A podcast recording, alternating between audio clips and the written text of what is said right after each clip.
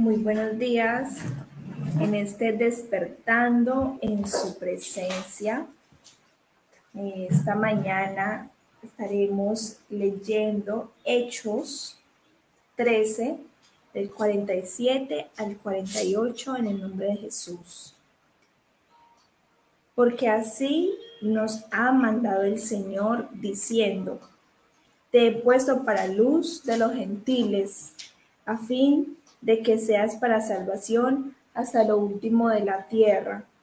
Los gentiles, oyendo esto, se regocijaban y glorificaban la palabra del Señor, y creyeron todos los que estaban ordenados para vida eterna. Esta mañana he titulado este mensaje Lo que nos demanda el Señor. Está muy claro aquí. Dice así, nos ha mandado el Señor diciendo, te he puesto para luz de los gentiles, o sea, para luz de las personas, de la gente, a fin de que seas para salvación hasta lo último de la tierra.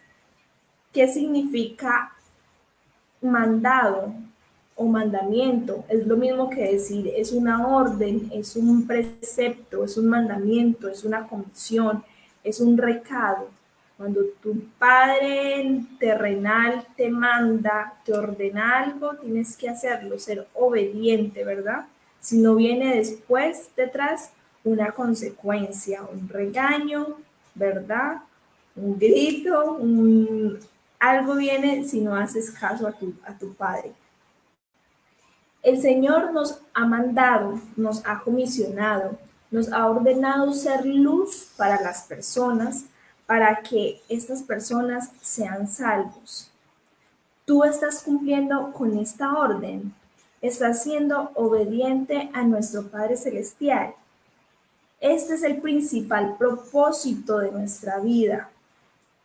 Ser luz a las personas y hablarles, predicarles de Jesús, de nuestro Padre, para que otros puedan ser salvos y para que ellos también puedan tener vida eterna. En la segunda parte, o sea, en el versículo 48 nos dice, los gentiles oyendo esto se regocijaban y glorificaban la palabra del Señor y creyeron todos los que estaban ordenados para vida eterna. O sea, no solamente debemos ser luz, como hablábamos el día lunes, como nos hablaba el Señor el día lunes, ser luz donde quiera que vayamos, también debemos de predicar, también tenemos que hablar, porque aquí dice que los gentiles oyendo esto, o sea, oyendo la predicación, la palabra, lo que nosotros decimos, se glorificaban, se maravillaban, se regocijaban en la palabra del Señor y creyeron.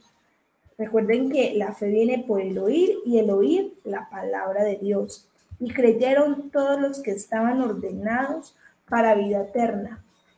Así como cuando, cuando otras personas oyen, tienen una oportunidad, tienen una esperanza, ellos se regocijan, así como tú y como yo, cuando Dios tuvo misericordia y nos salvó para vida eterna.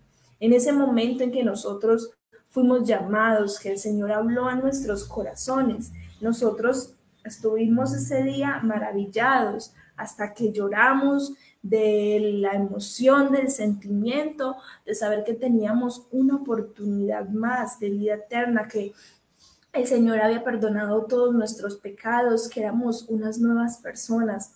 Asimismo, es cuando nosotros hablamos, cuando nosotros le predicamos el Evangelio a otras personas. Se regocijan, ¿verdad? Veamos en Isaías 42, 6. Dice, yo Jehová te he llamado en justicia y te sostendré por la mano. Te guardaré y te pondré por pacto al pueblo y por luz a las naciones. No tengas miedo, no tengas miedo porque es Jehová el que nos ha llamado. No tengas miedo de abrir tu boca, no tengas miedo de predicar la palabra del Señor, no tengas miedo de ser luz, porque es Jehová el que nos ha llamado en justicia. Dice que Él nos sostendrá por la mano, que Él nos guardará, que Él nos pondrá por pacto al pueblo y por luz a las naciones. Qué glorioso mensaje, qué bendición esta grande promesa. Isaías 42, 6. Tenla allí, apréndetela y declárala siempre, porque solo es el poder de Jehová que nos sostiene, el que cuando nosotros abrimos nuestra boca es Él el que la llena. No tengas temor de qué le voy a decir, de cómo empiezo, de qué hago. No, tú solo estás seguro que ha sido el Señor el que te ha llamado y Él llenará tu boca él pondrá las palabras adecuadas, las palabras indicadas de lo que tú debes decir. Dile allí, repite conmigo, Señor, gracias porque nos has ordenado ser luz para salvación a otros, para que reciban la vida eterna. Quita todo temor y a partir de hoy no callaré más seré luz con mi testimonio y hablaré de ti hasta lo último de la tierra, para que más personas crean y tengan vida eterna. Amén. Les voy a compartir un pensamiento que estuve leyendo. Dice, pero el reino de Dios siempre se trata de la obra salvadora de Cristo en nuestra vida. Moverse y avanzar para alcanzar a los demás con ese mismo mensaje de salvación. Amén. Vamos a orar para que el Señor sea glorificándose en nuestras vidas, para que se vaya fuera todo temor, para que se cumpla la palabra del Señor, de que seamos luz, de que nosotros podemos ir, podemos predicar, podemos hablar a otras personas y tener esa convicción de que ha sido Jehová el que nos ha llamado y que es Jehová el que nos sostendrá de la mano, el que nos guardará y nosotros podamos ser luz a las naciones. Amén. Señor, gracias te damos en esta preciosa mañana, en este despertando en su presencia, Padre Celestial. Gracias Espíritu Santo de Dios, porque tú eres bueno, porque tú eres fiel, Señor. A ti te damos la gloria en esta mañana, te damos la alabanza, la adoración. Gracias Señor por haber permitido abrir nuestros ojos en esta preciosa mañana, en este nuevo día, Señor.